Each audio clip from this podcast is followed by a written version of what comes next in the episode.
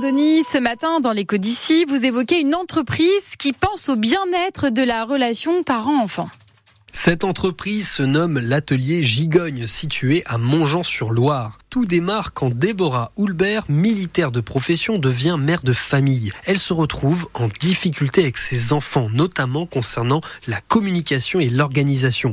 Elle lit des livres, des tutoriels sur Internet, demande à des proches, mais elle se rend compte qu'il n'y a rien de palpable, ce ne sont que des conseils et non des outils à utiliser avec ses enfants.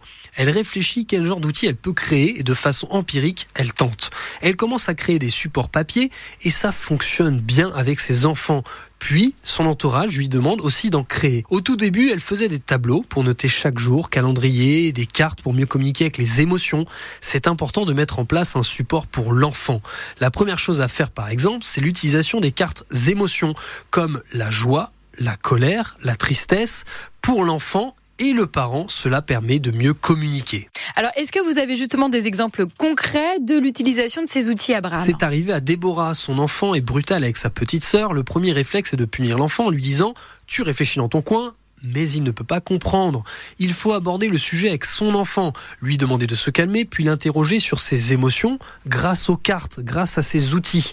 En l'occurrence, ce qui en est ressorti, c'est que l'un des enfants était jaloux du temps passé avec sa petite sœur. Il a réussi à expliquer cela grâce aux cartes et aux outils créés par l'atelier Gigogne.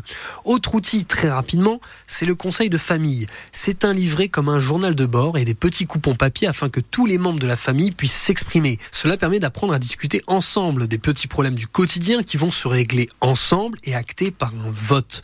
Le conseil de famille est un outil exceptionnel car les enfants deviennent responsables, désamorcent des petits tracas, cela leur apprend à se tromper, à trouver des solutions et à être à l'écoute. Cela permet aussi d'instaurer un lien de confiance avec les enfants qui partagent plus facilement leurs émotions et leurs difficultés. Par exemple, le tarif de ce conseil de famille est de 19,90 euros. Merci beaucoup Abraham Denis. Donc je rappelle l'atelier Gigogne, l'éco d'ici présenté donc par Abraham Denis. C'est tous les jours sur France Bleu Océan pour mettre en avant, pour expliquer les entreprises de l'Or Atlantique et de Vendée.